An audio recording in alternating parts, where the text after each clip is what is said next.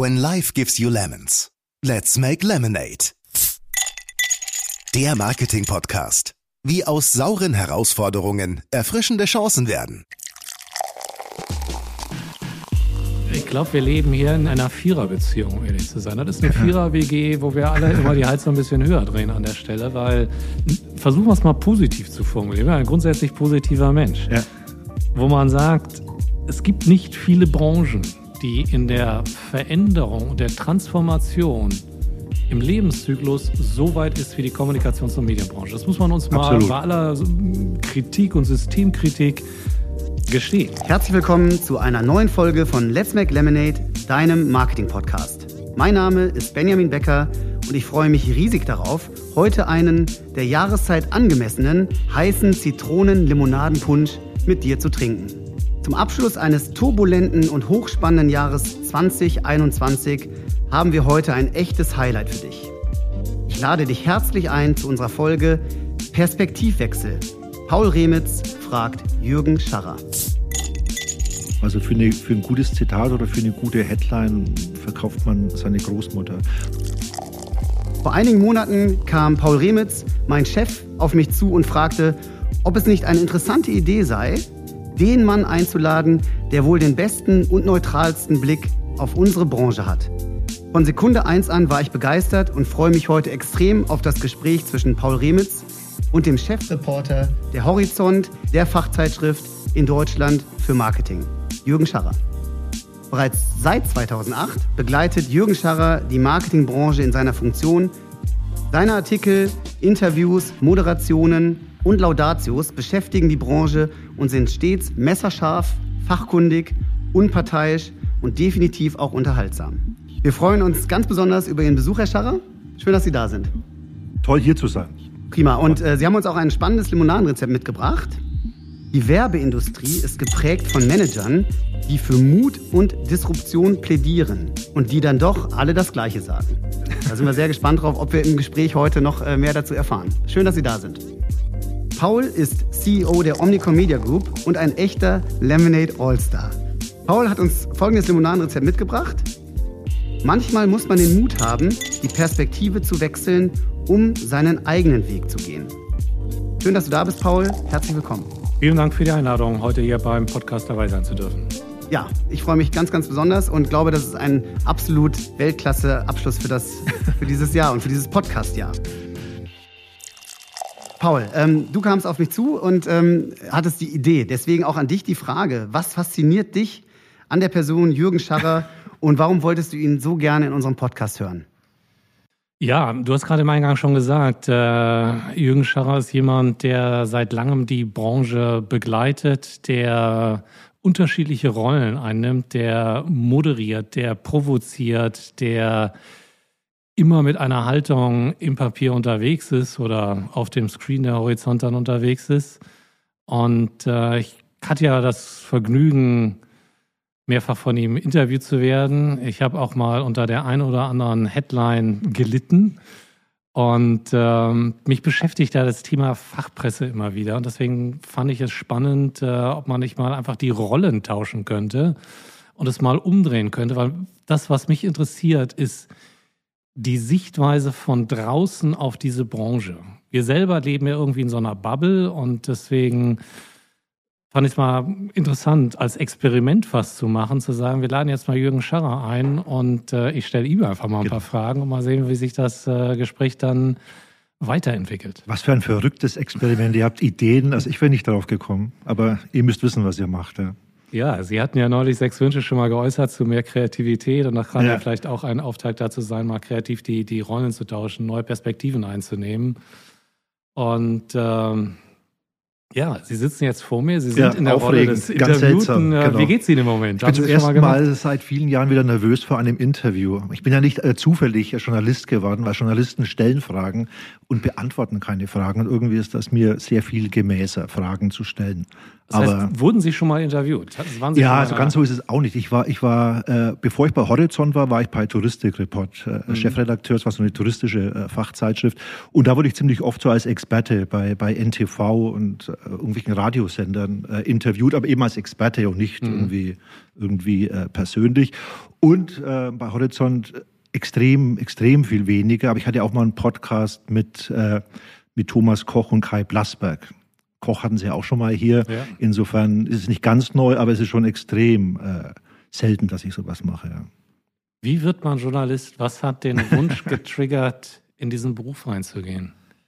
Ach, ich weiß nicht, ob ich da so äh, offen und ehrlich sein soll. Äh, eigentlich wollte ich schon mit Transparenz 14 wird ja immer wieder als Forderung an uns gestellt, deswegen müssen wir ja, sie auch einfordern. Mediaagenturen müssen Transparenz haben, aber Journalisten nicht. Journalisten müssen für Transparenz sorgen. Aber okay, ich bin ehrlich, äh, ich hatte eigentlich mit 14 so diesen totalen Traum, ich möchte mein Geld mal damit verdienen, indem ich äh, schreibe. Das kam mir total verrückt vor. Ich sitze vor dem mhm. Computer oder am Schreibtisch, schreibe irgendwas und bekomme dafür Geld. Das war mein, mein Jugendtraum. Nur natürlich war mein Jugendtraum, äh, ich möchte mal äh, einer der zehn wichtigsten Schriftsteller Westeuropas werden. Hat irgendwie nicht funktioniert. Dann dachte ich mir, okay, die zweitbeste Lösung ist, äh, ist Journalisten. Deswegen bin ich Journalist geworden. Und ich habe auch nicht so wahnsinnig viele äh, Talente. Ich hatte nicht so wahnsinnig viele Optionen. Ich glaube, ich hätte, ich hätte keine Chancen gehabt, bei OMG, bei Omnicom äh, CEO zu werden. Was macht für Sie ein guter Interviewpartner aus? Was sind die Themen, wo Sie sagen, das macht Spaß, mit dem ein Interview zu führen oder mit ihr ein Interview zu führen? Also erstens äh, muss sie oder er äh, intelligent sein und wirklich was äh, zu sagen haben. Das ist ganz wichtig. Und es muss, es muss eine Bereitschaft geben, äh, wirklich zu antworten. Und das klingt äh, ziemlich banal, ist aber gar nicht selbstverständlich. Ich meine, wir haben ja alle jetzt diesen, diesen Bundestagswahlkampf äh, gesehen. Ich finde Olaf Scholz okay. Also ich kann total gut damit leben, dass er Bundeskanzler wird. Aber als Journalist wird man einfach wahnsinnig. Also wenn man, man weiß genau, du kannst Olaf Scholz fragen, was du willst. Olaf Scholz antwortet das, was er sich vor vorher überlegt hat, was er antworten will. Und solche Interviewpartner sind unfassbar anstrengend. Und das Gegenmodell ist, es war auch bei, bei Anne Will vor, vor ein paar Wochen, ist ja schon Jahresende, Erst eine Frage äh, an, äh, an Scholz und unfassbar lange Antwort und gar nicht auf die Frage eingegangen. Und dann kam Habeck und Habeck hat einfach die Frage beantwortet. Und das will man natürlich als Journalist, Interviewpartner, die auf Fragen antworten und nicht perfekt durchgebrieft sind und das sagen, was sie ohnehin sagen wollten. Was sind die Kniffe, um genau dorthin zu kommen? Es gibt ja, ich lese ja selber viele ja. Interviews und manche weiß man, da, da sitzt jemand im Interview, weil er wahrscheinlich mal ein Interview wieder geben muss, was auch wieder zugehört. Aber eigentlich will er gar nichts sagen, weil ja. die Haltungsfrage wahrscheinlich damit schwingt. Ja, gute Frage. Ich habe, glaube ich, gar keinen gar keinen Trick. Vielleicht ist mein, mein erster Ansatz, was jetzt auch nicht selbstverständlich ist, Viele Journalisten gehen in ein Interview, um zu zeigen, wie schlau sie selbst sind. Und das ist, glaube ich, eine ganz schlechte Voraussetzung für ein Interview. Also man muss schon auch als, als Journalist ernsthaft zuhören und ernsthaft wissen wollen, was der andere sagt und nicht in erster Linie darüber nachdenken, wie kann man sich selbst inszenieren. Das ist schon mal die erste, äh, die erste Voraussetzung. Und dann kann man einfach nur hoffen, dass der, äh, dass man kann natürlich ein bisschen provozieren äh, und so weiter. Man, man kann sich gut vorbereiten, was ich eher selten mache. Und dann kann man möglicherweise jemanden dazu bringen, der eigentlich nicht offen sprechen äh, wollte, doch was Substanzielles zu sagen. Aber eigentlich äh, ist man einfach darauf angewiesen, dass der andere sprechfähig ist. Schönes Wort, sprechfähig. Haben Sie schon mal ein Interview abgebrochen oder nicht gedruckt? Viel zu selten. Eigentlich sollte man das viel öfter machen. Also man macht es dann doch nicht. Man, äh, so ein Interview ist mehr Arbeit, glaube ich, als Leute, die keine Interviews führen, denken. Man muss erst davor die ganze Abstimmung, bla bla bla, dann fährt man mit dem Zug stundenlang, danach muss man äh, das Band abtippen und so weiter. Und dann so sagen, ich breche das Interview ab oder ich, äh, ich bringe es nicht, da muss schon echt viel passieren. Aber es kommt schon mal vor, ja. Also, und ich bin auch manchmal, das meinen aber auch die Gesprächspartner, manchmal bin ich dann auch schon, äh, wobei ich ein extrem freundlicher Mensch bin. Aber ab und zu kann selbst ich mal ungehalten sein und das spüren dann die Leute auf. Und dann, dann sage ich dann auch, okay, wenn sie jetzt einfach keine Lust haben, irgendwas zu sagen, was halbwegs interessant ist, dann machen wir halt einen normalen kleinen Zweispalter draus und kein Drei-Seiten-Interview. Kommt aber selten vor, muss ich zugeben.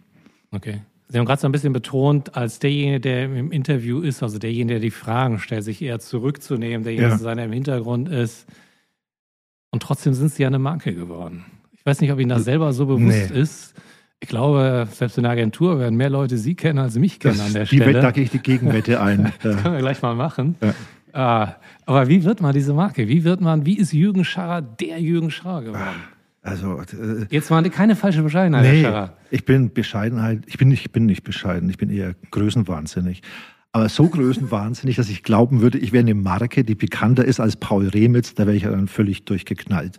Also es, es gibt, äh, man wird auch nicht Journalist um, äh, obwohl, stimmt vielleicht gar nicht. Aber ich, ich habe nie drüber nachgedacht, wie kann ich eine, eine Marke werden. Mir fällt keine gute Antwort auf diese Frage ein. Also da ich mich nicht als Marke sehe, kann ich auch nicht erklären, wie ich es geworden bin. Ne? Ich glaube schon, dass Sie eine, eine sehr pointierte Art haben, mit den Themen unserer Kommunikationsbranche umzugehen, Dinge zu pointieren, zu provozieren.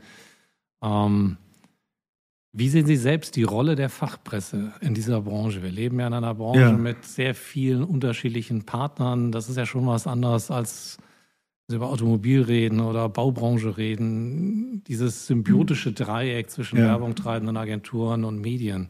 Was ist die Rolle der Fachpresse? Wie sehen Sie, was, was sehen ja. Sie als Ihre Mission? Was ist Ihre Aufgabe dabei? Jetzt muss ich mich schwer beherrschen, nicht äh, zu fragen, wie sehen Sie das eigentlich?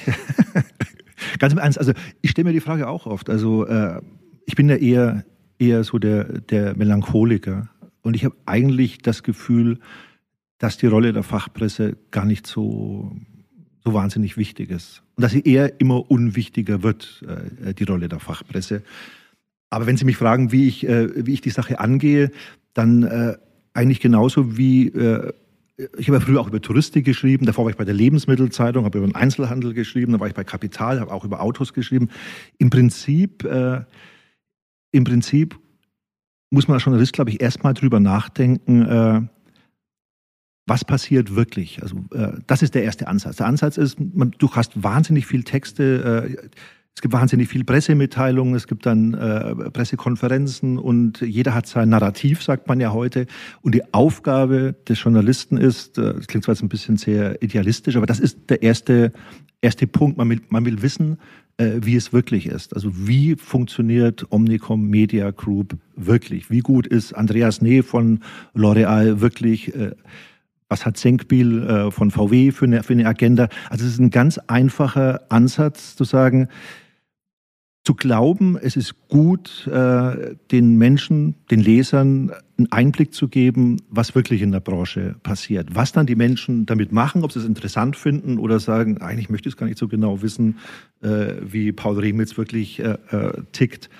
Das haben wir dann auch nicht mehr in der Hand. Aber das ist erstmal der Ansatz. Wirklich zu sehen, was ist wirklich und was steckt hinter den offiziellen Verlautbarungen. Gibt es dahinter noch eine andere Geschichte? Das heißt, wie kommt man dann an die Themen ran? Man nimmt Pressemitteilung, man spricht sicherlich mit sehr, sehr vielen Marktteilnehmern. Ja. Daraus entwickelt sich genau. ein Bild. Genau, das ist der Königsweg. Also der, der, Königsweg. Königsweg ist, mit vielen Menschen zu sprechen und zu hoffen, dass man genug Leute hat, mit denen man auch informell äh, sprechen kann. Das ist der Königsweg. Dass man, dass man irgendwelche Manager ja. anruft, äh, die wissen, dass man vertraulich sprechen kann. Und dann ist die total einfache Frage, was ist in der Branche gerade so los? Das ist der Königsweg, um zu erfahren, was wirklich los ist. Und ansonsten, wie kommt man, wie kommt man an Themen, äh, die liegen auf der Straße und auf der Straße liegen viel zu viele Themen. Also eigentlich ist eher das Problem, dass man man bekommt ja jeden Tag 100 Pressemitteilungen und jeder äh, ist überzeugt davon, dass er eine wahnsinnig äh, gute Geschichte hat. Da muss man eher versuchen abzuwehren. Das andere ist, was auch auf der Straße liegt, sind die großen Geschichten, die einfach da sind. Also man äh, äh, sicher zurückerinnert an Ende äh, Oktober, Anfang November. Da war die riesig, riesige Geschichte, was ist bei Axel Springer äh, los? Julian Reichelt äh, wird rausgeworfen. Was ist bei Facebook los? Riesenskandale um Facebook. Das heißt, das Problem ist gar nicht, Themen zu finden, sondern die Aufgabe ist, neben den Geschichten, die man ohnehin schreiben muss, noch ein paar Ideen zu haben für Geschichten, die man eigentlich äh, schreiben sollte. Und da ist, wie gesagt, äh, Quellen der Königsweg. Die Antwort ist viel zu lang, merke ich. Wenn ich jetzt das Band abhören müsste, ich muss immer Bänder abtippen, bevor ich das Interview schreibe, da würde ich, wäre jetzt, glaube ich, ganz schön genervt, äh, weil es zu lang war, die Antwort. Das ist ja natürlich die, die äh, Stärke eines Podcasts. Da, da brauchen, wir das, da brauchen wir das nicht. Da können wir einfach. Ihr müsst einfach ganz viel schneiden. Oder halt auch nicht. Oder auch nicht, genau. Ich würde mal, bevor wir noch mal näher reingehen, noch mal einmal auf die Metaebene gehen wollen. Das mhm. Thema schwang gerade so ein bisschen durch als ein Thema unserer Branche, nämlich soziale Plattformen, Kommunikationsplattformen jenseits des klassischen Journalismus. Wenn Sie mal auf der übergeordneten Ebene, also nicht Fachpresse sehen, sondern Journalismus in Deutschland. Ja. Wie erlebt man diese Zeit, die zwei Pole hat? Auf der einen Seite den Anspruch, Qualitätsjournalismus zu haben und auch die Notwendigkeit zu haben von sauber recherchierten Geschichten, ja. von vielleicht mehr Moderation versus Polarisierung und auf der anderen Seite gerade die amerikanischen Plattformen, die ja eher davon leben, zu polarisieren und auch den kleinen Stimmen ein großes Gewicht zu geben. Ja. Was häufig ja doch irgendwie zu verzerrten Bildern in der, in der Wahrnehmung der öffentlichen Themen stattfindet. Wie erleben Sie das? Ist das ein Thema, was Sie sagen, boah, wo bleibt das Bekenntnis auch unserer Industrie zu Qualitätsjournalismus? Boah, das ist ein mega großes Thema. Also da, ja, aber Sie können ja reduzieren. Sie ja, genau. Ja ich sollte, genau. Welche von diesen vielen Aspekten, die man jetzt antworten könnte, nehme ich raus? Vielleicht erstmal als, äh, erstmal als äh, Privatperson. Also ich bin Mitte 50 und ich bin natürlich ein totaler, mega Anhänger von diesem klassischen äh, Journalismus. Ich kaufe jeden Samstag äh, den Spiegel, jeden Donnerstag die Zeit und so weiter. Das heißt, ich, äh, ich mag diese, diese, diesen klassischen, ich schaue auch gerne die Tagesschau, äh, oder seit ich in Mainz wohne, schaue ich immer heute und nicht mehr Tagesschau. Äh, ich mag diesen klassischen äh, Journalismus, äh, der auch äh, längere Texte hat. Aber ich klar, ich, ich, ich merke das auch, dass, äh, dass das massiv, äh, massiv unter, äh, unter Druck gerät wegen Social Media. Und ich kann mich erinnern, ich habe mal vor fünf Jahren so einen Kommentar geschrieben, es wäre doch mal interessant zu wissen, was aus einer Gesellschaft wird, wenn äh, viele Menschen als wichtigste Informationsquelle Facebook angeben. Heute wissen wir, was passiert mit der Gesellschaft, wenn für viele Menschen Facebook die wichtigste Informationsquelle ist. Und insofern, klar, also ich, Sie haben freundlicherweise gesagt, Herr Becker, dass ich, dass ich äh, unparteiisch bin und äh, ich bin total parteiisch. Also ich bin ja, ich glaube, dass ich auch meinen Kollegen damit ganz schön auf die Nerven gehe, dass ich ich glaube, ich habe schon 547 Artikel geschrieben, die sich kritisch mit Google und Facebook befassen. Und ich glaube, das nervt die Leute auch auch langsam. Aber das treibt mich wirklich an. Also ich bin da, ich bin da nicht unparteiisch, sondern und was die Branche betrifft, äh, klar. Also ich natürlich wäre es schon schön, wenn man äh, Leute, die ständig über über Purpose und Haltung sprechen, sich auch ein bisschen Gedanken machen würden in der Werbeindustrie, was da gerade in der Gesellschaft äh, passiert und wie wichtig noch äh, Journalismus ist oder eben nicht mehr ist. Ja. Sehen Sie da nicht irgendwie zumindest ein zartes Pflänzchen des Wechsels? Also wenn ich denke mal hier der Kollege von Cross Media, die haben für die Grünen damals äh, Plakate aufgekauft, damit äh, dort keine rechtsradikalen Parolen mehr aufgehängt werden können. Ja. Äh, für die Omnicom würde ich behaupten, haben wir ganz viele Themen, die Haltungsthemen ja. sind, im Bereich Black Lives Matter. Wir haben in der Organisation hier in drei Standorten Impfstandorte aufgebaut. Wir hatten gerade gestern eine große Sendung nochmal zum Thema Gleichberechtigung, Gleichstellung von Frauen, zum Thema Finanzen und Frauen, weil Emanzipation hat sehr viel was mit finanzieller Unabhängigkeit zu tun.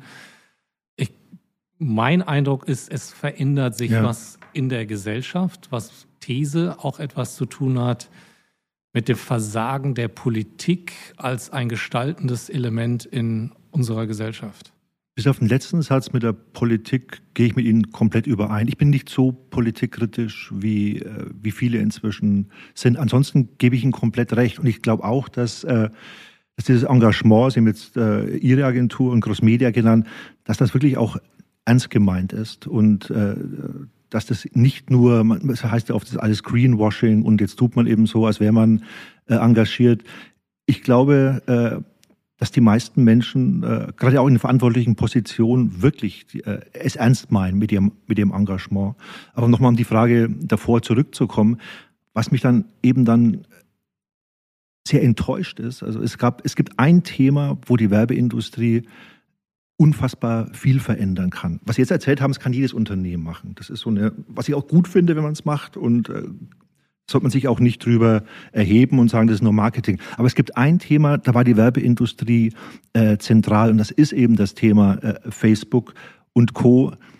Man hat gesehen, äh, Facebook wird zu 100 Prozent äh, äh, finanziert von, äh, von der Werbeindustrie und dieses ganze Internet ist irgendwie so gebaut worden, dass es für die Werbeindustrie okay ist. Und da ein bisschen, wo man sagt, da kommt es mal wirklich auf die Werbeindustrie an und nicht auf äh, Politiker oder VW, dass da ein unfassbares Desinteresse war, äh, was hier passiert auf diesen äh, sozialen Plattformen. Und auch dieses Ganze, dass Menschen von A bis Z äh, getrackt werden im Internet. Da ist der Werbeindustrie nie irgendwas äh, eingefallen und äh, das fand ich dann eher enttäuschend, gerade vor dem Thema Haltung. Ich weiß, dass Sie das Thema auch hassen. Jeder Mediaagenturmanager, mit dem ich spreche, oder fast jeder, ist immer total genervt, wenn ich, diese, wenn ich äh, anfange mit Facebook und Co.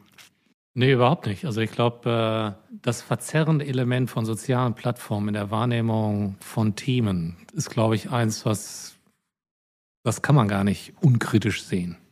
Wenn man sich anschaut, wie Wahlen plötzlich manipuliert werden ja. und Einfluss genommen wird, ähm, das glaube ich gar nicht. Was mich ein bisschen überrascht, fairerweise muss ich sagen, als wir letztes Jahr die Diskussion hatten zum Thema Fake News und äh, viele Unternehmen ja auch in den Boykott gegangen sind und auch Agenturen sich ja da durchaus daran beteiligt haben.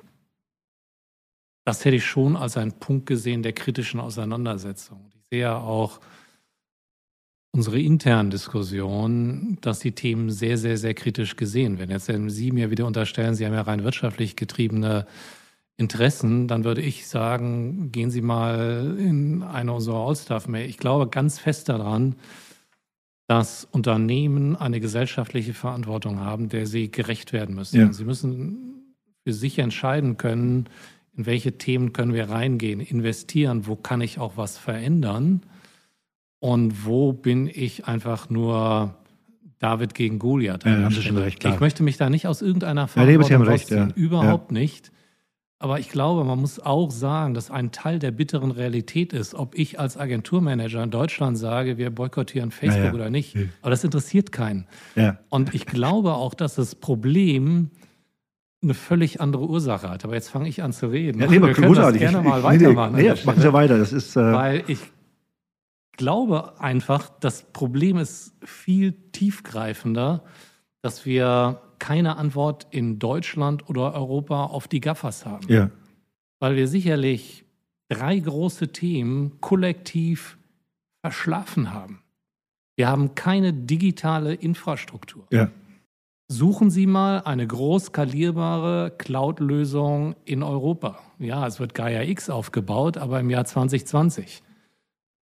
Da sind die anderen schon. Weltweiten Investitionen liegen irgendwie, ich glaube, knapp bei 40 Milliarden in dem Bereich. Deutschland ist bereit, mal zwei Milliarden zu investieren. Wir haben keine Investitionen in Schlüsseltechnologien in Europa. Es ist doch ein Treppenwitz, dass wir keine Autos produzieren können, weil die Chips, die wir brauchen, aus Taiwan kommen. Ja. Und der Bundeswirtschaftsminister Bittstellerbriefe stellen muss nach Taiwan, ob wir wieder Chips kriegen. Das ist schon irre. Und wir haben auch keine Innovationskultur. Nicht in Deutschland, ich glaube auch nicht wirklich in Europa. Ja. Wenn es in einem Raum dunkel ist, da geht der Deutsche hin und philosophiert über die Dunkelheit. Der Amerikaner sucht den Lichtschalter. Das ist der Unterschied. Und das ist, glaube ich, unser Problem, dass wir nicht in der Lage sind, aus unserer Industrie heraus dort Antworten zu bauen. Und dass wir auch nicht in der Lage sind, aus unserem kleinen einzelnen Vorgarten herauszutreten, weil der Markt Deutschland ist groß genug das Investitionspotenzial und Kraft wäre auch groß genug, um Antworten zu entwickeln. Und trotzdem schaffen wir es nicht, weil wir nicht genug als sicherlich als Kollektiv arbeiten und weil wir auch, wie gesagt, keine Rahmenbedingungen haben, die da sind. Das erklärt ein Stück weit vielleicht meine vorher zitierte Politikverdrossenheit. genau. Kein Widerspruch äh, meinerseits, das ist die große Politik. Aber dennoch lasse ich sie nicht ganz aus der, aus der Verantwortung. Was ich schon enttäuschend fand, äh, Sie haben recht, man kann als deutsches, als deutsche Mediaagentur oder als deutsche Werbung treiben da jetzt nicht Facebook in die Knie zwingen. Aber wie unglaublich kritiklos äh, die, die Analyse war, was Facebook äh, und YouTube und jetzt TikTok betrifft, das war ja, also ich habe es immer vermisst, mal äh, eine klare Analyse, was, wirklich ganz banal, ganz runter von oben, europäische Politik runter, also je, jede Geschichte, die aus dem Silicon Valley kam, wurde von den Mediaagenturen gekauft. Also können Sie noch erinnern, wie das, wie, wie, wie der, der große äh, Hype war. Äh, als Unternehmen muss man auf Facebook eigene, äh, eigene äh, Auftritte haben, damit man endlich mit den Kunden in Kontakt kommt und ein, ein riesiges äh, beste Freunde werden, Kunden und, und Unternehmen. Dann auch dieses ganze äh, Third-Party-Cookie-Geschichte, also dieser Glaube zu sagen, wenn wir die Leute komplett über die Customer Journey äh, abdecken, wir können es dann jedem ganz individualisiert die richtige, tolle Botschaft geben. Also um anders zu sagen, das war jetzt ein bisschen sehr umständlich erzählt, der Versprechen war von, äh, äh von Silicon Valley und jede Mediaagentur das Versprechen auch äh, mitgekauft. Erstens, im Internet, wenn die Leute nur noch Werbung sehen, die sie total interessant finden, der, der, kleine Pferdefuß ist, dafür müssen wir natürlich alle Menschen ständig äh, tracken, was die jetzt genau machen. Aber dafür, wenn sie sich tracken lassen von A bis Z, bekommen sie nur noch Werbung, die sie total toll finden. Und das zweite große Versprechen war, dank Social Media, Media wissen wir jetzt endlich ganz genau, wie die Menschen wirklich über einzelne Marken denken, was ein totaler Quatsch ist. Also wenn, wenn Social Media ein wirklich repräsentatives Bild zeichnen würde, was in der Gesellschaft äh, passiert, hätten wir seit fünf Jahren eine AfD-Regierung mit absoluter Mehrheit in Deutschland. Also diese Idee,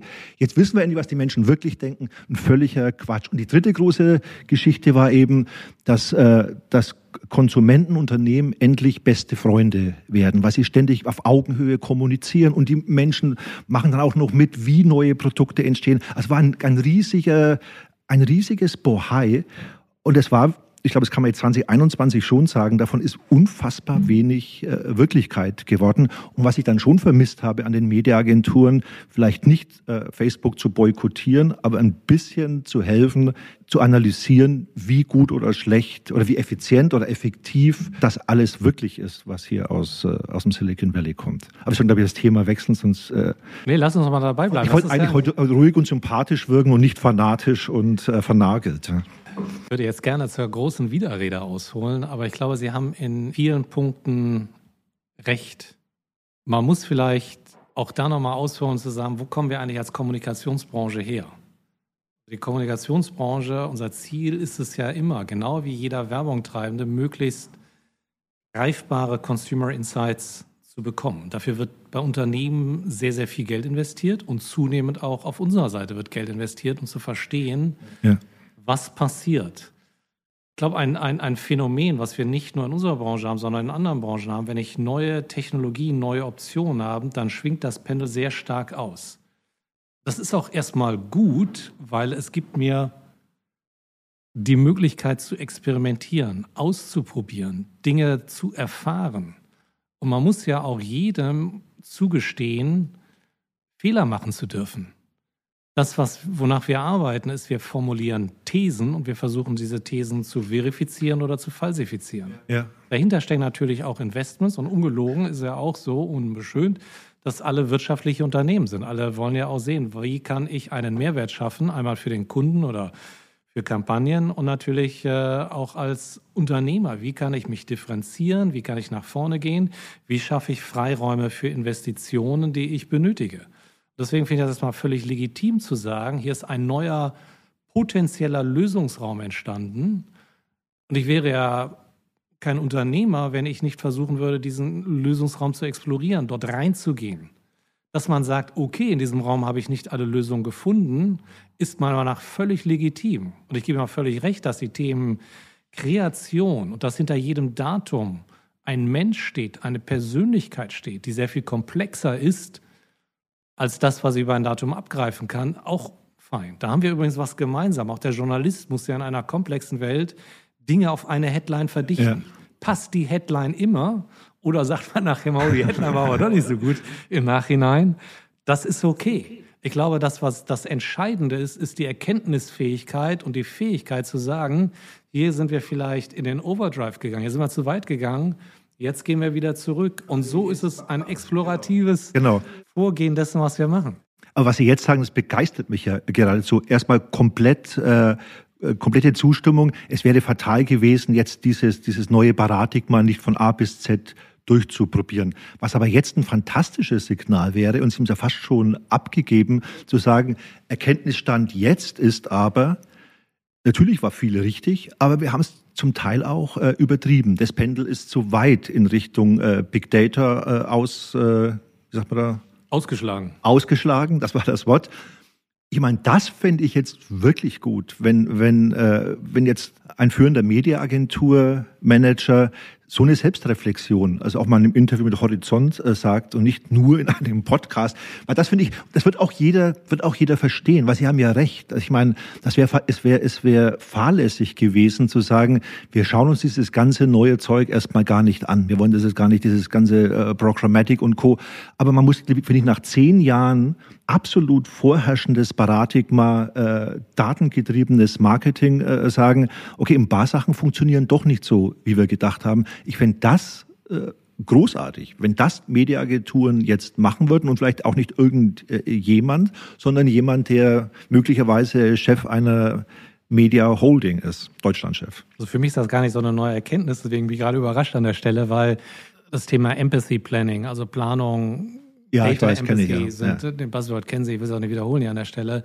Das ist, das ist, das ist ja nichts Neues. Das, was, glaube ich, wirklich heute ein Defizit ist, passiert auf einer anderen Ebene. Wenn wir, wir wechseln gerade die Rollen, Entschuldigung. Wenn wir uns anschauen. Viel besser so. wir kommen gleich wieder zurück. Wenn wir anschauen, was mit der Digitalisierung der Medienwelt hat etwas ganz Fundamentales sich verändert. Unsere gesamten Planungs-KPIs haben sich verlagert von dem Upper Funnel, wo wir über Hm. Werbewirkung geredet haben, über Einstellungen zu Marken, Genau. in zu sehr interaktiven, transaktionsgesteuerten KPIs. Eine banale Richtgröße wie Nettoreichweite Ja. ist ersetzt worden durch andere KPIs. Impressions, Klicks, Click-Through-Rate, View-Through-Rate, was eine ganz andere Dimension darstellt. Was richtig oder falsch? War es jetzt ein Irrweg oder wurde das übertrieben? Meiner Meinung nach Ja. würde das übertrieben. Wir reden ja heute nicht mehr über, wie kann ich Potenzial ausschöpfen.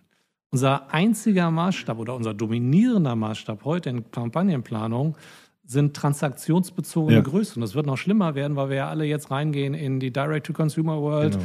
und das größere Thema E-Commerce und, und, und. Das wird ja, wir müssen das Pendel auch wieder zurücklassen, weil wie geht jemand in den Funnel rein? Wie kommt jemand in die Journey rein?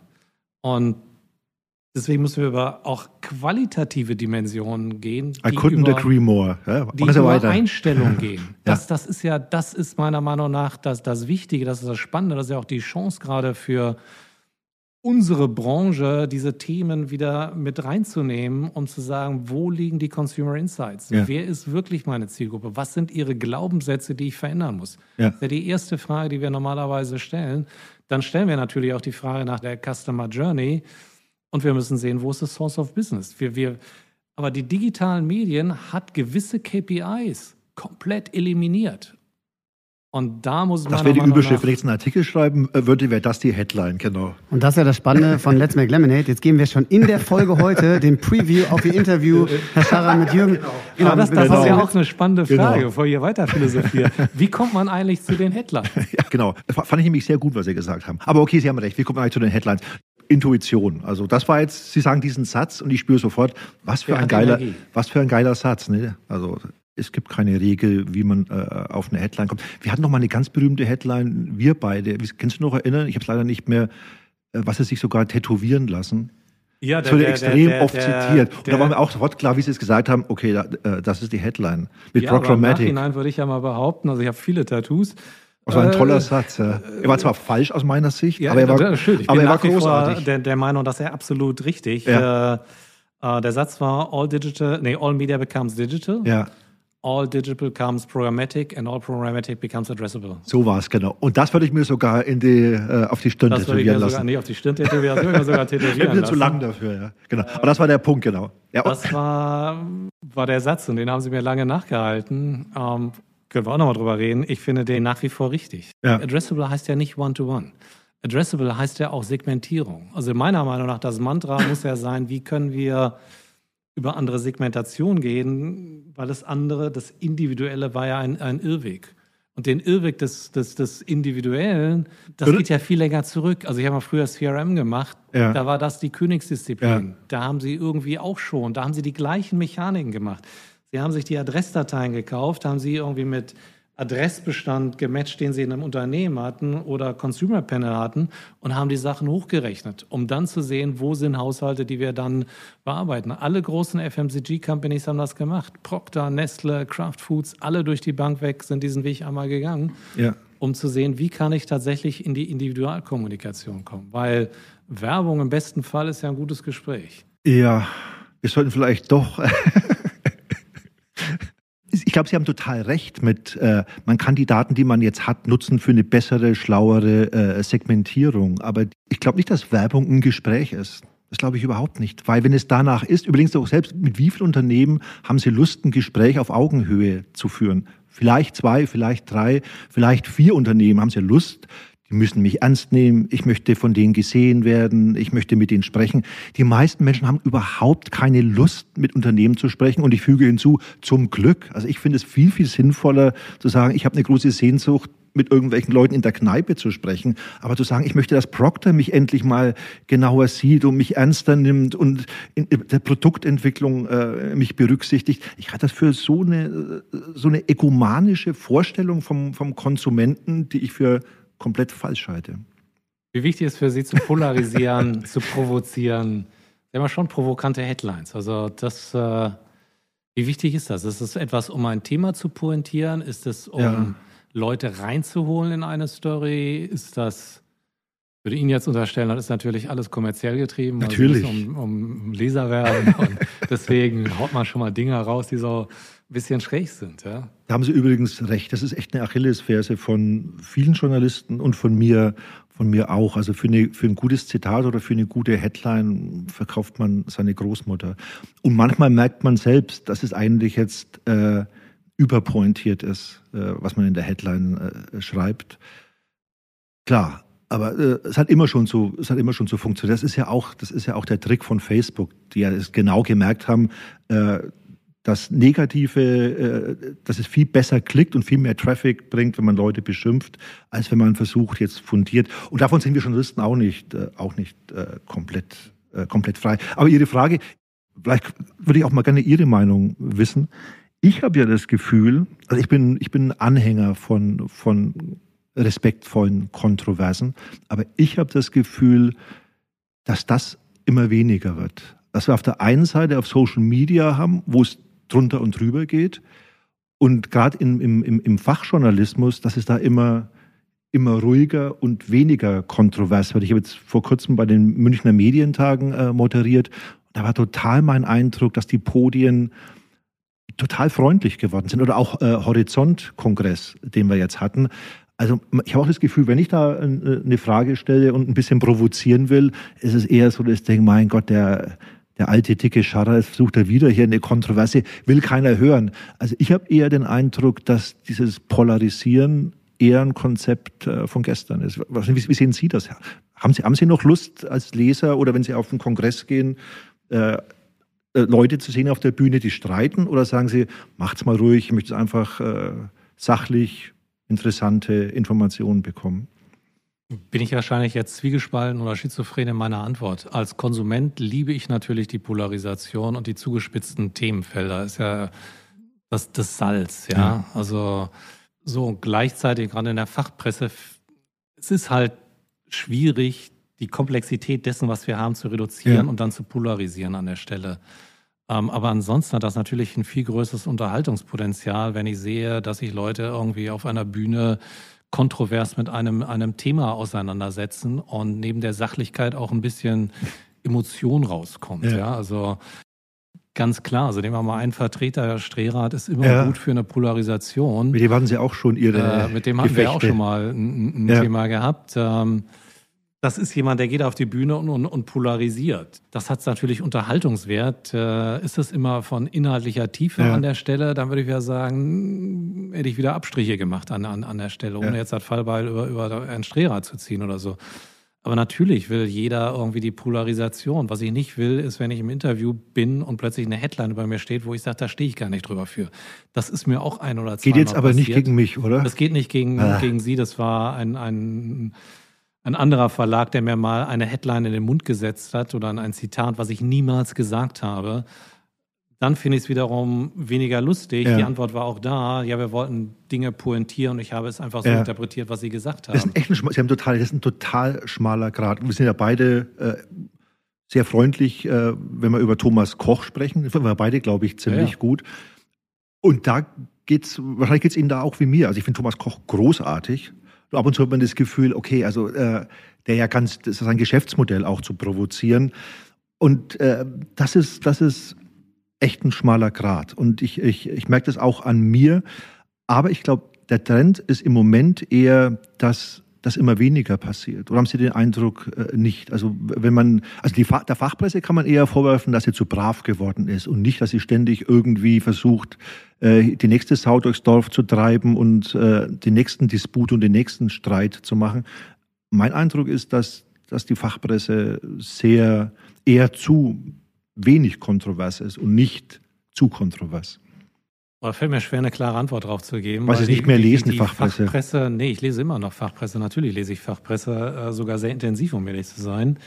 Ähm, aber die Fachpresse ist ja auch irgendwie ein Spiegel der Branche. Und ist die Frage, sind, Ja. fehlen die Typen, die heute provozieren, die polarisieren wollen, die, die sich ins Feuer stellen wollen. Ja. Und man kriegt ja auch entsprechenden Shitstorm ab. Ja. Auch das habe ich schon erlebt, dass ich irgendwie Sachen gesagt habe, die wurden mir dann noch monatelang auf nachgehalten und, und, und vorgehalten an der Stelle. Gibt es Artikel, gibt es Themen, wo Sie im Nachhinein sagen, boah, konnte mir das passieren? Gibt es so die, die, die Causa Scharra oder Scharra-Gate, wo man sagt, das, das war daneben gegriffen? Ja, das ist natürlich jetzt blöd, dass ich jetzt da, das würde ich jetzt hassen, als wenn Sie der Journalist wären und ich wäre der Manager, dass ich jetzt keine richtige Antwort gebe. Mir fällt jetzt nicht dieser eine, der eine große Fehlgriff ein. Ich habe schon wahnsinnig viele Artikel geschrieben, die, die nicht gut waren, wo ich äh, im Nachhinein denke, was für, was für ein Quatsch. Aber, aber so dieser eine große Irrtum, tausend kleine Irrtum, aber nicht diese eine Causa Scharra, wo ich sagen würde, was, ich würde alles dafür geben, es ungeschehen zu machen. Das ist natürlich eine blöde Antwort. Besser wäre es jetzt irgendwie so ein. So Könnt ihr ein noch ein Stichwort dazu geben? Sag gehst nochmal ein Stichwort. nee, was, was, was mich damals. Blackwood 7. Blackwood Seven, genau. Das war ein Thema, das äh, mich ja persönlich auch irgendwie sehr getroffen hat, Ja. weil das Thema Was war da noch mal das Problem? Äh, Blackwood Seven wurde ja gehypt als das ist die Zukunft der Ja. Agenturen, das ist das Große, die haben den Heiligen Ja, Gral stimmt. erfunden. Ich erinnere mich. Ähm, und Und es war dann gar äh, nicht so, gell? Im Nachhinein muss man sagen, Blackwood Seven gibt es nicht mehr in Deutschland. Äh, das war eine tierische Luftnummer. Ja, stimmt. Tages. Okay, der Punkt geht, der Das Punkt geht, zu, der Punkt geht zu 100 Prozent äh, an Sie. Ich habe zwar nie geschrieben, dass es, doch, eigentlich habe ich schon geschrieben. Es war ein bisschen, äh, ich bin eigentlich immer skeptisch bei solchen, bei solchen Techno-Geschichten und schreibe die eher runter. Was aber natürlich das große Argument für mich war, äh, pro Blackwood 7, dass Paul Vogler, den kennen Sie ja, glaube ich, auch. Echt gut sogar, Sehr ja. genau. Von dem halte ich, von dem halte ich ganz, ganz große Stücke. Für mich ist Paul Vogler einer der äh, schlauen Köpfe der Mediaagenturbranche. Und der stand da irgendwie auch mit dahinter. Ich weiß nicht mehr genau, er war irgendwie im Gesellschafterbeirat äh, und so weiter. Und der war total davon überzeugt, dass es jetzt äh, kippt. Und natürlich bin ich für jede These dankbar, die behauptet, die Mediaagenturen sind am Ende. Da kann man nicht dran vorbeigehen. Aber Sie haben total recht. Der Punkt geht zu 100 Prozent äh, an Paul Remitz. Es gibt doch äh, ein, eine Causa Scharra, wo ich mich ziemlich äh, bis auf die Knochen blamiert habe. Diese, ab jetzt muss die Geschichte der Mediaagentur neu geschrieben werden und die neue Geschichte, das neue Kapitel hat die Überschrift äh, Blackwood 7 war vielleicht nicht ganz korrekt. 1 zu 0 für Sie. So viel wollen wir gar nicht hier. Das hat mich damals sehr beschäftigt. Punkt. Äh, wir können das Kapitel auch irgendwie abschließen, die Causa. Also, also Mehr als fair, dass du ja, das, das, das war ein Thema, das war damals wirklich, wirklich, äh, also es hat uns damals Geld gekostet. Ne? Dadurch, Tatsächlich? Äh, ja, das hat uns Geld, also sind, äh, wir hatten mehrere Kunden, die auch als Reaktion auf den Impuls, wie das Ja. Thema Blackwood 7 diskutiert wird, Ja. Äh, und auch in der Fachpresse dargestellt Ja. wird, gesagt, oh, da machen wir jetzt aber mal einen Case, das probieren wir jetzt mal aus, das wollen wir doch mal äh, testen. Und wenn man ein bisschen reingeschaut hat, ein paar Sachen mal gesehen hat, dann war recht früh offensichtlich, ja. das ist eine, eine ganz, ganz tolle Verpackung. Das ist ja. wirklich tolle Story, spot on. Die Delivery dahinter war unterirdisch bis grauenhaft. ich hätte damals äh, anrufen sollen. Das soll mir eine Lehre sein. Ja. Alles gut. äh, ja, ich wollte eigentlich auf das Thema Königsmacher kommen, aber das, äh, das hatten wir jetzt eigentlich schon fast äh, mit dem Thema. Ich glaube, man unterschätzt selber, die Bedeutung und die Kraft des Wortes der Fachpresse. Das ist immer wieder, was mir auffällt, wie viel diskutiert wird. Und ich weiß gar nicht, Sie wirken so bescheiden, so zurückhaltend, dass einem das klar ist, wie, wie intensiv die Dinge, Dinge wahrgenommen werden. Das ist mir echt überhaupt gar nicht bewusst. Das, äh, man denkt auch nie drüber nach. Also das, ich fände das eine, eine irre Vorstellung. Also so Artikel zu schreiben nach dem Motto, wen könntest du jetzt heute mal äh, hochschreiben und wen könntest du, äh, wen könntest du runterschreiben und auch den, die Idee zu haben, die Macht zu haben, äh, da irgendwas zu bewirken. Erstens will ich das gar nicht. Ich finde es furchtbar, wenn ich äh, schreiben könnte. Gut, es sei denn, ich habe das Gefühl, äh, das ist einfach jetzt, bei der Firma läuft es total schlecht und das kann man auch schreiben und hat vielleicht Konsequenzen, aber so in, äh, in Kategorien wie, wie Königsmacher äh, zu denken, das ist, äh, ist mir total, total fremd. Ich glaube, dass es kein bewusster Akt ist. Ja. Ich glaube, das ist überhaupt kein bewusster Akt, weil man arbeitet an einem Thema, man fängt an zu sagen, was ist relevant, worüber schreiben wir, wo kann ich auch mal ein bisschen äh, provozieren an der Stelle. Das muss ja kein bewusster Akt sein. Das muss ja kein Akt sein, ich will jetzt jemanden zum König machen oder ja. runterschreiben oder wie auch immer. Aber es gibt sicherlich Tendenzen in der Branche und es gibt, gibt Themen und man, man macht Dinge, ohne dass einem selber vielleicht bewusst ist oder deutlich ja, oder klar ist, welches Gewicht das, das, das in der Branche ja. hat. Mir ja. fällt doch noch ein Beispiel ein, wo ich mich äh, auch getäuscht habe. Äh, ist nicht so viel Selbstbezichtigung. Genau, aber, aber das ist. nee, ich bin auch gut. Also ganz ehrlich, in den wichtigen Sachen lag ich auch fast immer richtig. Ich habe ganz viele Sachen sehr frühzeitig erkannt, Content Marketing. Aber ich habe eben auch viele Fehler gemacht. Mir fällt noch ein Fehler ein. Das heißt, ob das ein Fehler war. Es war mal äh, Group M, kennen Sie ja auch ziemlich mhm. gut da war so eine Phase, da kam äh, Tino Krause, war der Chef äh, von Mediacom, kennen Sie auch ganz gut. Kenne ich auch gut. Und ja. äh, Sebastian Hupf, Wavemaker. Mhm. Und ich hatte damals, ich war auch überzeugt davon, dass das hier der ganz große Kulturwechsel ist bei, äh, bei Group M. Es war dann, da war die Headline irgendwie so, äh, dass Tino Krause der Macron der Mediabranche ist. Genau. Ja. Und damals war Macron erst neu gewählt und sagte dem Motto, also Marc, jetzt ändert sich alles. Und ich glaube, dann acht Wochen später war äh, Tino Krause weg und zehn Wochen später war äh, der Wavemaker-Chef weg. Also da lag ich auch ziemlich falsch, weil da hatte ich das Gefühl, dass, dass, dass jetzt hier ein ganz neuer Wind äh, aber tatsächlich ist Paul Remitz immer noch da und die anderen sind, sind, äh, sind nicht mehr da. Also da habe ich mich auch zum Beispiel, glaube ich, äh, verhoben. Und auch, und das war auch ihre Headline-Geschichte, ich neige schon dazu, vielleicht bin ich nicht der einzige Journalist, man will einfach, äh, man will einfach äh, große, geile Geschichten schreiben. Ne? Und äh, man weiß es dann oft selbst, das ist jetzt nicht der große Paradigmenwechsel und es ist jetzt kein Thema, das die Branche in den nächsten Monaten total beherrschen wird. Aber es liest sich halt oder es schreibt sich besser, äh, so einen Satz zu schreiben wie, äh, dieses, diese Aussage von dem und dem wird die Branche die nächsten Monate noch schwer durcheinanderwirbeln. Da muss man echt total aufpassen. Und man passt auch auf, aber ab und zu gehen die Pferde mit einem durch. Ja in dem Fall Macron. Äh, Tino Krause ist der, ist der Macron der deutschen Mediabranche. Ja, die ging, glaube ich, durch die Branche, die Headline. Ja. Der Headline war auch gut. Ne? Also, wenn vor einiger Zeit äh, ihre, wann war es? Im Oktober war es, glaube ich, gewesen, sechs Wünsche an die Agenturen, glaube ich, gestellt. Ja. Ne? Genau. Das war weniger Alarmismus, Weniger Gen Z, mehr Kreativität, was haben wir noch? Mehr Mut zur Haltung. Ja. Lauter richtige äh, Forderungen, glaube ich. Lauter richtige Forderungen Oder? an der Stelle. Was, was die Intention, wenn man sowas schreibt? Ist das auch wieder, dass man eine Reaktion provozieren will?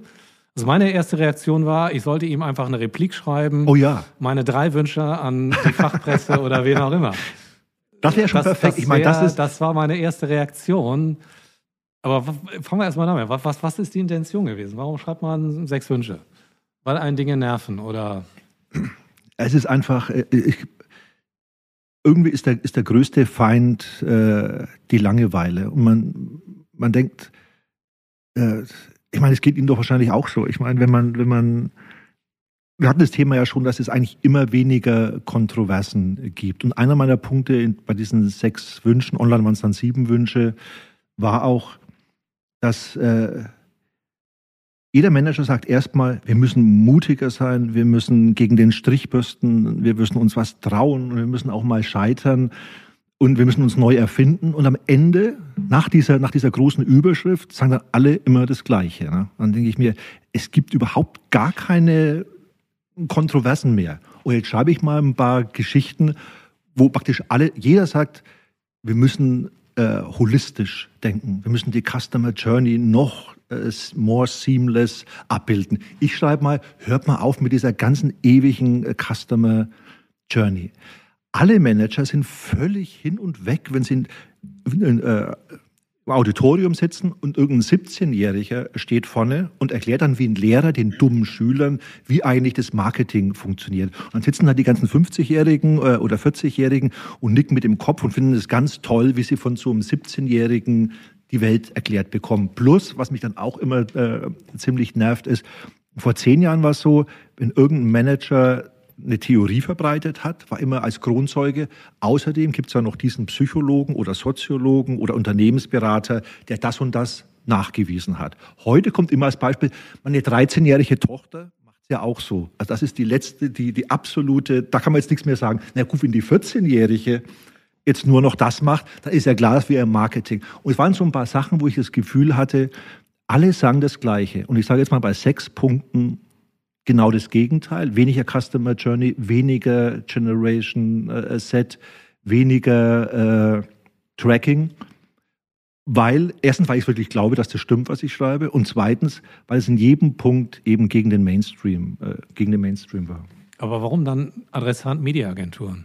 Ja, weil es an euch geht, weil der, der Wunsch und der Glaube ist, dass Mediaagenturen ja vielleicht auch mal, wäre ja schön, wenn irgendein Mediaagenturmanager mal sagen würde, ja, vielleicht, äh, vielleicht äh, sollte man nicht doch, äh, ist es mit der Customer Journey vielleicht doch ein bisschen äh, übertrieben und eine Hybris zu glauben, man kann äh, die Customer, wir stecken so viel Energie rein, die ganze Customer Journey ununterbrochen äh, zu jeder Zeit zu übersehen. Vielleicht, vielleicht ist das gar nicht, äh, ist das gar nicht der, der richtige Weg, ständig über die Customer Journey zu sprechen, sondern vielleicht wäre es schlauer, es irgendwie anders mhm. zu machen. Und das ist eigentlich die Aufforderung an die, an die Mediaagenturen, vielleicht die Themen mal auch ein bisschen, bisschen anders zu denken, zumal ja jeder Mediaagenturmanager sagt, wir müssen den Mut haben, mal ganz anders zu denken. Aber es denkt dann immer keiner ganz anders, sondern so, wie alle Kollegen auch denken. Ich spiele das jetzt mal zurück an Sie.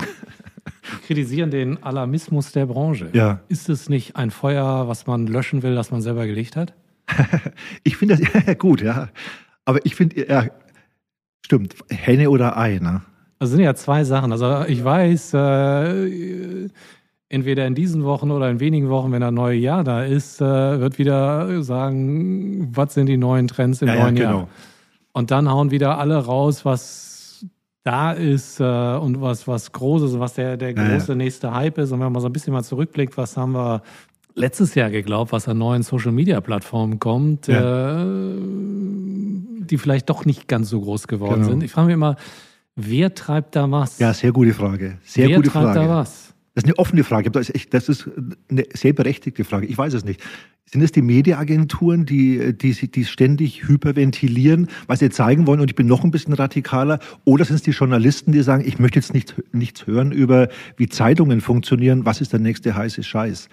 Ich glaube, wir leben hier in einer Viererbeziehung, um ehrlich zu sein. Das ist eine Vierer-WG, wo wir alle immer die Heizung ein bisschen höher drehen an der Stelle, weil versuchen wir es mal positiv zu formulieren. Ich bin ein grundsätzlich positiver Mensch. Ja wo man sagt, es gibt nicht viele Branchen, die in der Veränderung und der Transformation im Lebenszyklus so weit ist wie die Kommunikations- und Medienbranche. Das muss man uns mal Absolut. bei aller Kritik und Systemkritik gestehen. Und wir sind auch als Branche super offen für Transformation und zu Veränderung. Erstmal grundsätzlich. Absolut. Wenn Sie sich ja. die Journey anschauen Absolut. und die Reise, die diese Branche vor 10, 15 Jahren gemacht hat, dann haben wir heute völlig andere Mechanismen, ganz viele neue Plattformen, ganz viele neue Spielarten. Ob die alle gut und richtig sind, sei mal dahingestellt. Aber erstmal der Wandel als ja. Wandel ist ein, ein, eine Konstante in dem, was wir machen.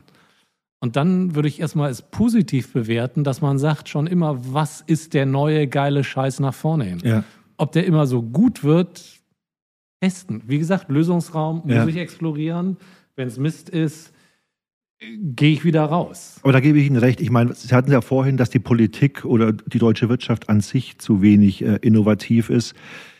Bei Mediaagenturen ist eher, oder Werbeindustrie ist eher das Problem, dass es vielleicht sogar ein bisschen äh, übertrieben wird. Aber Sie haben recht, also was man der Mediaagenturen, und ich finde aber auch nicht den Verlagen, weil man ja immer, dieser Vorwurf ist ja ständig, ständig im Raum, weil man eben so innovativ ist, es wird ständig äh, was verschlafen. Die, die, die, Verlage haben schon immer alles verschlafen und jeder verschläft, das, jetzt ist lineare Fernsehen verschläft alles und das stimmt. Also die Werbeindustrie äh, und gerade auch die Agenturen, die sind viel, viel schneller in, äh, in der Adaption von, äh, von neuen Technologien und neuen Denkweisen. Meine Kritik ist dann eher, vielleicht sogar ein bisschen zu schnell, dass man ja, zu sehr, aber im Prinzip. Denken Sie mal an unsere Prognosen letztes Jahr Clubhouse. Ja, ja, genau. Das war da ein Riesending. Ja. Äh, hat sich ein bisschen relativiert, aber nochmal, wir sind ja in einer Symbiose. Wir hauen die Dinger mit raus, die Fachpresse ja. bringt sie auf die Bühne. Oh, oh, ja, Clubhouse wart ihr schon dabei. Also vor einem Jahr, wenn ich bei Clubhouse eingeladen war, hat gefühlt nicht gelebt. Die war ja nicht existent. ja, also genau. ganz grauenvoll. Also so, dann sind es natürlich auch die Werbungtreibenden, die ja auch ihre Geschichten brauchen. Ja. Ich brauche als jemand, der Marketing ist, auch meine Geschichte intern und ich muss irgendwie sagen, dass ich vorne dabei bin. Mein Unternehmen sich schon nicht transformiert, wenigstens die Kommunikation transformiert sich dann an der Stelle. Ja. So leben wir ja, und natürlich gibt es immer neue Plattformen, Medien, die die Themen auch mit befeuern und das ist gemeinsame Sünde an der Stelle. Ja? Man muss den Mut haben, halt natürlich ja. irgendwann mal zu sagen, nee, das ist nicht so heiß, das war nicht so ja. spannend. Lass mal wieder zurückgehen. Und äh, da kann ich zu meinem Thema von vorhin, was treibt wirklich Wirkung? Und Wirkung, ja. hat was mit dem Klick zu tun, hat aber etwas zu tun mit der Birne der Menschen, mit der Wahrnehmung. Wie schaue ich auf einen Service, auf ein Produkt drauf? Wie ist meine Wahrnehmung? Und die ist dann sicherlich umfassender als das, was nur tatsächlich im Digitalen passiert. Der ja. digitale Bereich ist ein Teil unserer Kommunikationswelt und unseres äh, Handlungsraums oder Kommunikationsraums, aber nicht der einzige. Und kann ich nur äh, komplett, mein, komplett mein zustimmen. Plädoyer. Ein paar ja. Sachen erlebe ich zumindest in meiner eigenen Welt nicht. Also diese Besessenheit der Customer Journey, die erlebe ich eher in der Fachpresse, als dass ich sie Ach, das in der ist ja, draußen sehr erfreulich zu, zu hören. Also das hat das schon Wirkung getragen, was Sie gemacht haben. ähm, bei der Gen Z würde ich uns sogar als, würde uns nicht reinwaschen wollen, aber ich habe mal 1996 angefangen, bei Kraft zuzuarbeiten. Ja. Seitdem habe ich kein Briefing mehr gesehen, was ich hatte, wo es nicht heißt, wir wollen die Marke verjüngen. Ja, genau. Ja, wir wollen die genau. Marke verjüngen, auch wenn ganz andere Zielgruppen das Volumen produzieren. Jeder will sich verjüngen, bin ich bei ihnen. Und deswegen aber ist ja auch dieses, was unser, mein Mantra ist immer, wir müssen Insights machen. Ja. Wir müssen verstehen, wo machen wir das Volumen mit einer Marke? Wo ist meine Source of Business? Wo sind meine Wachstumspotenziale? Wie sehen die Personen aus, die dieses Wachstumspotenzial repräsentieren? Und dann schaue ich natürlich, wo findet Kommunikation statt? Wo findet, wo habe ich Kontaktmöglichkeiten? Aber, aber, aber geben Sie doch zu, also was Sie jetzt sagen, komplette Zustimmung, aber finden Sie nicht auch, dass äh, die meisten, die in den Mediaagenturen arbeiten, nicht so, nicht so sprechen. Da ist auch eher, eher immer das, das Mantra, äh, wir müssen uns komplett neu erfinden. Die Regeln von gestern gelten nicht mehr. Wir sind hier in dem größten Umbruch, seit es überhaupt Umbrüche jemals gegeben hat. Dieses, dieses Abwägen, dass natürlich sich wahnsinnig viel verändert, würde ich ja nie bestreiten. Es ändert sich total viel. Und natürlich ist die Gen Z total wichtig. Aber dieser, dieses Relativieren, das Einzuordnen, da habe ich das Gefühl, was Sie, Sie sagen, das, was Sie jetzt sagen, ist das, was man als Mediaagentur sagt. Und ich finde, das war jetzt eher exzeptionell und eine Ausnahme für einen Mediaagenturmanager, wie Sie die letzten fünf Minuten gesprochen haben. Wie empfinden Sie das selbst? Ist das, würden Sie sagen, hier. würden Sie sagen, da sind Sie totaler Mainstream, meine ganzen Kollegen sind es auch so? Oder empfinden Sie das nicht auch so, dass hier eine unglaubliche Aufgeregtheit ist und, und dieses klassische Zielgruppensegmentierung, wo kommt eigentlich das Wachstum her? Was sind eigentlich die, die wirklichen Business-Treiber? Wird das wirklich? Jetzt sind wir beim spannenden Thema, weil ich glaube, es gibt zwei Parallelwelten. Es gibt einmal die kommunizierte Welt, die in Veröffentlichungen auf den Podien und so, wo jeder versucht, sich durch neue Ja. Buzzwords zu positionieren. Und es gibt eine Realität, an der gearbeitet wird, die sieht anders aus. Guter Punkt. Ja. Die sieht anders aus. Das, das, das sind die beiden Welten. Das eine ist das Packaging, wie verkaufe ich mich, wie erreiche ich Aufmerksamkeit bei Kunden, wie kriege ich Ja. meine Five Minutes of Fame Ja. und zu sagen, ja, der Remitz hat aber wirklich was Neues wieder erfunden. und es gibt ewige Wahrheiten. Das, was wir in der Branche machen, ohne jetzt hier abzugleiten, in da sitzen zwei ältere Herren, ja, aber am Ende, diese Branche entwickelt sich im Kreis, in Spiralen. Wir machen im Wesentlichen ähnliche Dinge wie vor 10, 15, 20, 30 Jahren. Sie kriegen nur ein anderes Label. Ja, sehr Sie gut. kriegen ein anderes Label. Heute Content Marketing. Ja. Ja, was war das denn früher? Ja. Wie Dr. Oetker hat schon vor hunderten Jahren hinten Rezepte drauf gedruckt. Ja. Das ist doch keine wirklich neue Erfindung. Ja. Das sind Dinge, die kriegen ein neues Label, die kriegen ein, ein neues Influencer-Marketing. ja. Wie hieß es früher Influencer-Marketing? Testimonials. Testimonials, genau. Das waren früher die Testimonials. Das Prinzip ist nicht anders. Ja. Wir benutzen andere Werkzeuge, wir kleben ein anderes Label rauf, um interessanter zu sein. Aber es ist ja schwer beruhigend, das zu hören. Ich meine, wenn das wirklich jetzt nur äh, nach außen hin so dargestellt wird, weil da hat man ja schon oft das Gefühl, dass, äh, dass ewige Wahrheiten vergessen worden sind. Wie gesagt, nochmal, das ist, ist, das ist ja klar, dass sich wirklich wahnsinnig viel ändert, aber es ändert sich eben auch viel nicht. Und das dann so hinzukriegen, zu sagen, das eine ist das, was man jetzt auch aus Marketinggründen nach außen äh, ziehen muss. Nur die, Fü- die Befürchtung ist oft, dass man sagt, okay, vielleicht wissen viele Mediaagentur-Mitarbeiter überhaupt gar nicht mehr, was, dass es sowas gibt wie äh, eine klassische Welt jenseits äh, des Digitalen. Wir leben in der Welt des sowohl als auch. Also Ja, es gibt klar, natürlich Leute, die Ja. Diese Wahrheiten kennen, die auch nach diesen Strategien arbeiten. Und gleichzeitig hat die Branche natürlich irgendwie ein, ein Ausbildungsproblem Ja. von jungen Menschen, die reinkommen, zu sagen, wie bilden wir eigentlich richtig aus? Weil die, die Bandbreite ist ja irrsinnig. Ja. Als ich angefangen habe, da gab es die Ja, klassischen genau. Medien. Ja, Genau. Da gab es Fernsehen, da gab es drei KPIs, Genau. Nettoreichweite, Bruttoreichweite in Prozent und in DKP. Das war sehr Genau. einfach. Den Ja. Dreisatz kriegte ich hin. Ja. Deswegen konnte ich auch in der Branche überleben. So. und es gab Fernsehen, es gab Print, es gab Radio, Out of Home. Das waren die dominierenden Medien. Das war Genau. Ja. auch nicht so komplex. Ja. Wenn Sie heute aber den Spagat hinkriegen müssen, von bis, Ja. das ist schon krass. Und das ist sicherlich auch eine Herausforderung, dass in Agenturen wir immer mehr einzelne Spezialisten haben. Und auf der anderen Seite, wir brauchen Strategen auf einer generalistischen Ebene, die aber trotzdem die Grundmechaniken kennen. Genau. Und da habt ihr noch genug davon. Oft hat man ja das Gefühl, die CEOs sind noch ganz, äh, ganz cool und äh, aber dann wird es ziemlich schnell ziemlich. Ich äh, glaube, wir hätten dünn. in den letzten vier Jahren nicht so viel Neugeschäft gewonnen, wenn wir nicht so erfolgreich gewesen wären. Wir haben nach Convergence in den letzten Jahren seit 2017 äh, unser Billing-Volumen um 42 Prozent gesteigert. Wir haben an Neugeschäft, ich glaube, 800 Millionen Dollar generiert. Das ist das Gesamtvolumen der Havas. Das machen Ja. sie nicht, wenn sie nur Leute haben, die nur das kleine einmal eins können. Ja? Also das große müssten sie auch schon können. Okay. Aber ich wollte gar nicht so viel reden. Ja, ich finde es aber gut. Ah. Äh, Aber ich wollte, dass Sie viel reden. Ich rede viel zu viel. Worüber können Sie schmunzeln? Worüber können Sie lachen? Wir haben gerade über die Sachen geredet, die so irgendwie schwierig sind, die vielleicht nerven, wo man sich aufregt. Was sind die witzigen Seiten dieser Branche?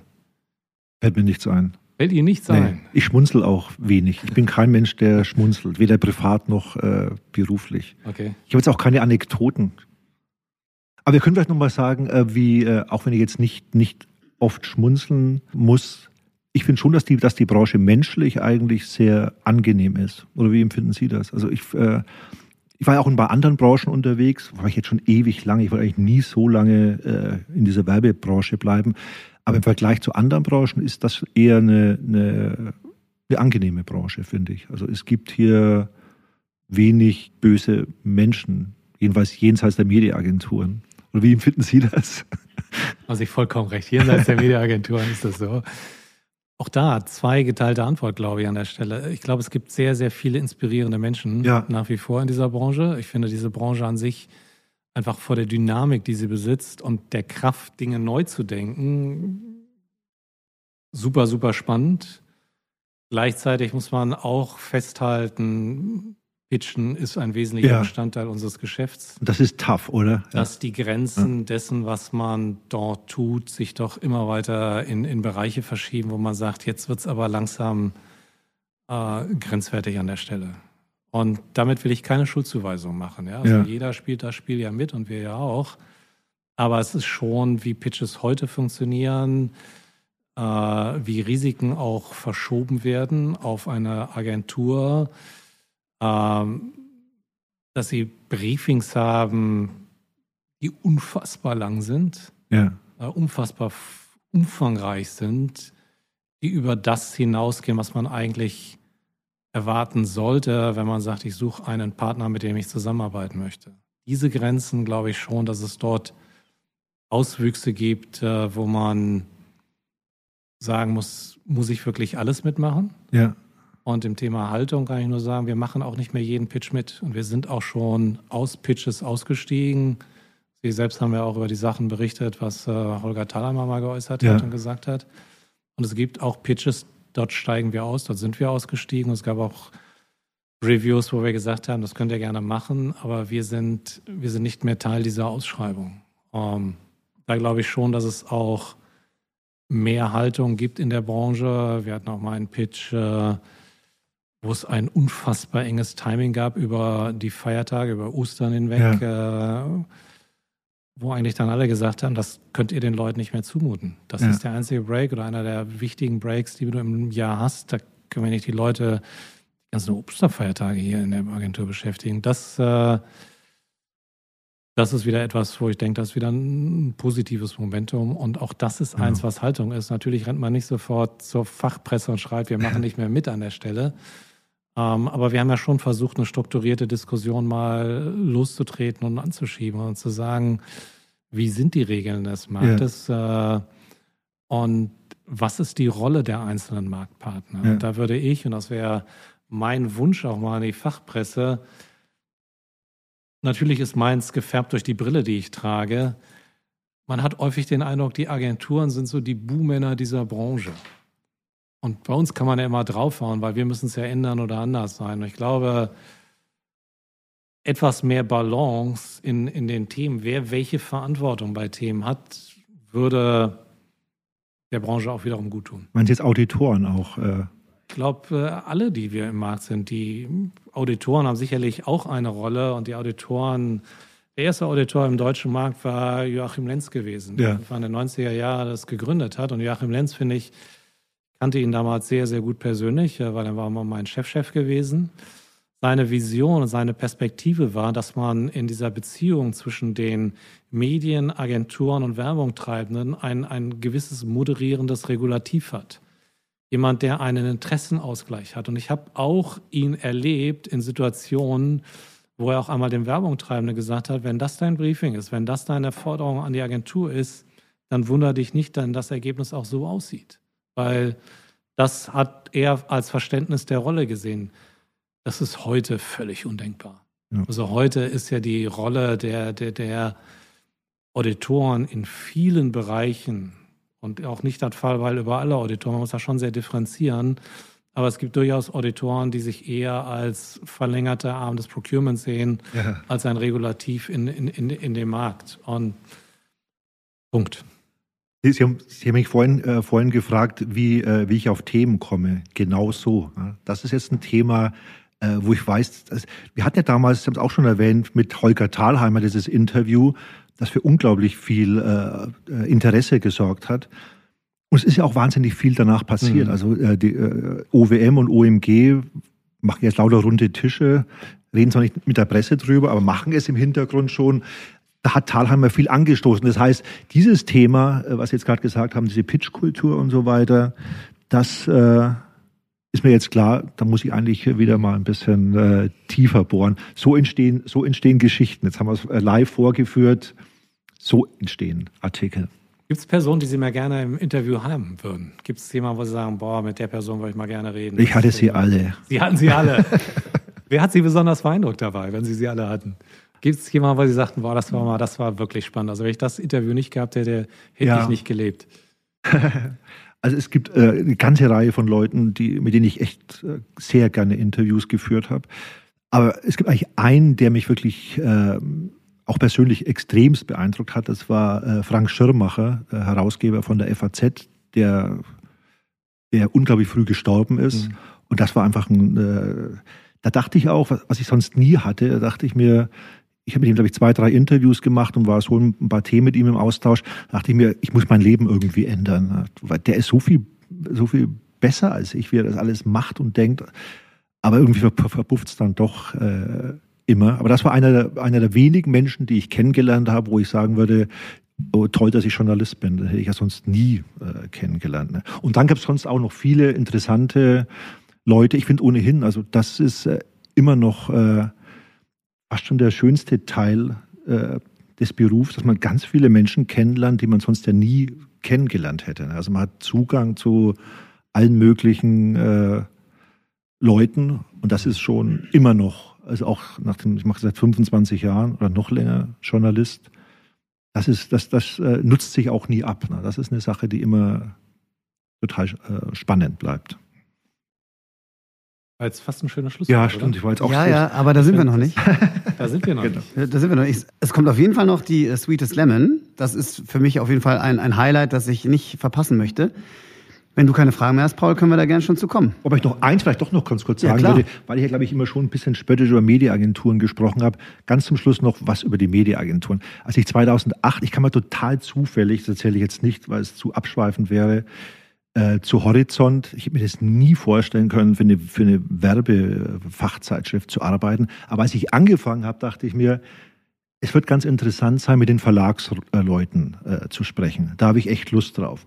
Und vielleicht ist es auch noch interessant, mit Jung von Matt und so weiter, mit diesen ganzen Kreativagenturen zu sprechen. Und Mediaagenturen dachte ich mir, das ist das Langweiligste überhaupt. Und das sage ich jetzt nicht, weil ich jetzt hier sitze. Es ist genau das Gegenteil passiert. Es ist ja kein Zufall. Ich schreibe äh, über kein Thema äh, so viel wie über, über Mediaagenturen. Also was so die, die, äh, die intellektuelle, das intellektuelle Format äh, betrifft, sind Mediaagenturmanager wirklich überdurchschnittlich interessant. Und die Mediaagentur-Leute, man kann alles Mögliche gegen euch sagen, aber ihr seid zumindest die, die am wenigsten langweiligen. Die am wenigsten langweilig ist ja auch ein schöner, schönes Label. Aber jetzt, Herr Becker, sind Sie dran. Ja. Ich bedanke mich gleich für das Gespräch, aber ich habe so viele, so viele Anregungen für The Sweetest Lemon, ähm, dass ich, glaube ich, auch schon fünf stellen könnte. Aber jetzt haben wir so viel über, ähm, und ich fand das hervorragend, Paul, den Perspektivwechsel ist dir hervorragend gelungen. Das stimmt. Ähm, auch über das Jahr 2021 gesprochen, über die ähm, grundsätzliche Zusammenarbeit.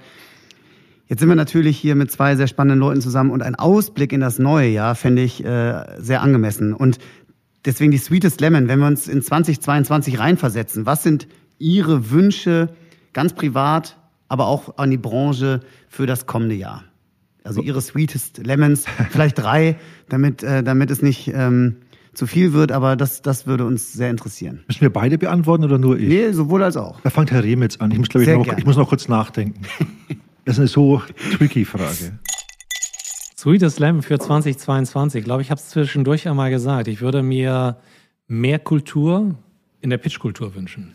Das ist, äh, steht ganz, ganz sicherlich weit vorne. Und von der Fachpresse würde ich mir häufiger wünschen, vielleicht in die Lücke der Moderation hin und wieder mal reinzugehen und uns nicht immer so in die Ecke derjenigen stellen, die irgendwie für das Übel der ganzen Welt verantwortlich sind. Äh, ich glaube, wir tragen sehr, sehr viel dazu bei, Lösungen zu entwickeln, Innovationen zu bauen, nach vorne zu gehen. Und äh, vielleicht wäre der richtige Begriff Wertschätzung von dem, äh, was wir versuchen als Beitrag in der Branche zu leisten. Und ich würde mich freuen, nochmal eine Session mit Herrn Scharrer zu haben, um ehrlich zu sein. Genau, das ist auch mein innigster Wunsch, nochmal hier sein zu dürfen. Zu Ihrem Wunsch, dass die, dass die Fachpresse stärker in eine moderierende Rolle kommen soll.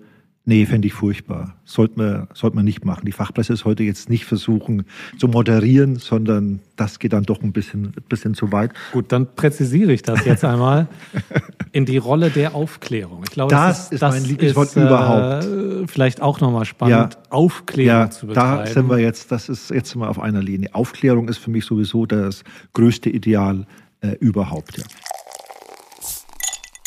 was man, was man sich wünscht, da fällt mir nichts Originelles ein. Ich glaube, wir hoffen alle, dass, dass äh, Corona irgendwie äh, vorbei ist, dass wir eine gute neue Bundesregierung kriegen, wo ich gar nicht so pessimistisch äh, bin, obwohl ich Laschet gewählt habe. Aber irgendwie bin ich jetzt froh, dass es nicht wird. Und ich finde, ich find, das könnte eine gute, könnte eine gute äh, Regierung werden.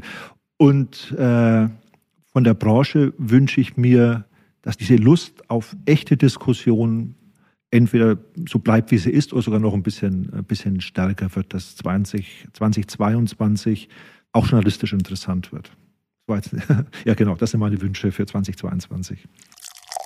Prima, vielen, vielen Dank. Ähm, mein Riesenkompliment, das war ein super spannender Perspektivwechsel. Ähm, ich glaube, beide haben sich total darauf eingelassen. Remitz sollte Journalist werden. Herr Remitz sollte ja. Journalist werden. Man hat aber auch gemerkt, und das, deswegen meinte ich auch Preview für ein Interview, was dann noch folgt und wo Sie ja. dann äh, wieder Herr im Haus genau, sind. Aus der Nummer kommen Sie nicht raus, nee? Herr Remitz. Äh. Ist okay.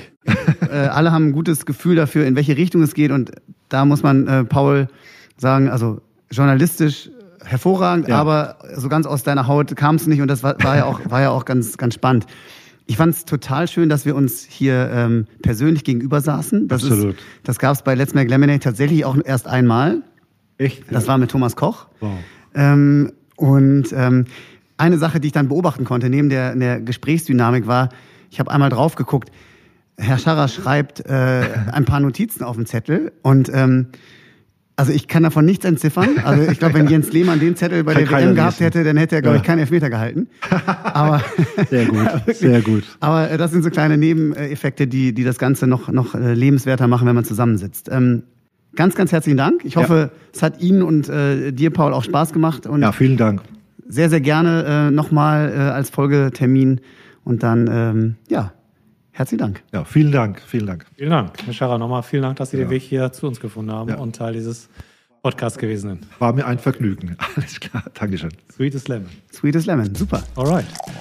Was für eine spannende Folge und ich hoffe, liebe Hörerinnen, liebe Hörer, du hattest genauso viel Spaß ähm, wie ich. War wirklich hervorragend, Jürgen Scharrer und Paul Remitz zuzuhören. Ich bin geflasht, es entstehen Folgetermine neue Themen für Herrn Scharrer sind auf den Tisch gekommen.